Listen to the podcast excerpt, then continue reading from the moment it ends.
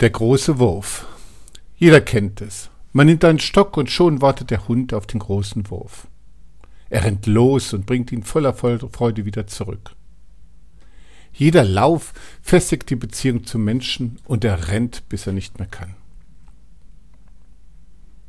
So wie der Hund dem Werfer, so können wir Gottes großen Wurf folgen.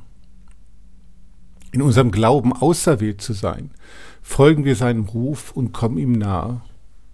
Unsere Berufung zeigt sich in unseren Taten, die wir in seinem Namen umsetzen. So kann sich Gott in der Welt verwirklichen. Dies ist eine Auszeichnung und eine Bürde, die uns zerreißen kann. Schon der heilige Franziskus meinte, es gibt drei Arten Gebet. Das erste, mein Gott, spanne mich, damit ich nicht erschlaffe.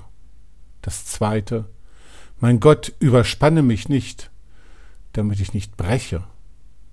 Das dritte, mein Gott, überspanne mich, auch wenn ich breche. Diese letzte Art ist die unsere, meinte der Franz von Assisi in dem Roman von Nikos Kazantzakis, Mein Franz von Assisi. Gott wird aber immer häufiger als Werfer ersetzt.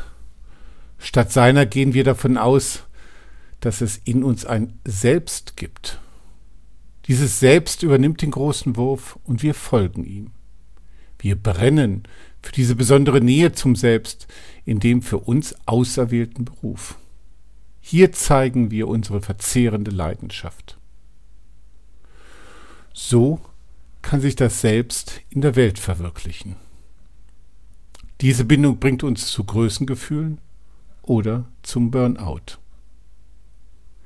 Wir können diesem großen Wurf unseres Selbst wie ein Hund hinterherhecheln. Wir können es aber auch sein lassen. Vielen Dank fürs Zuhören.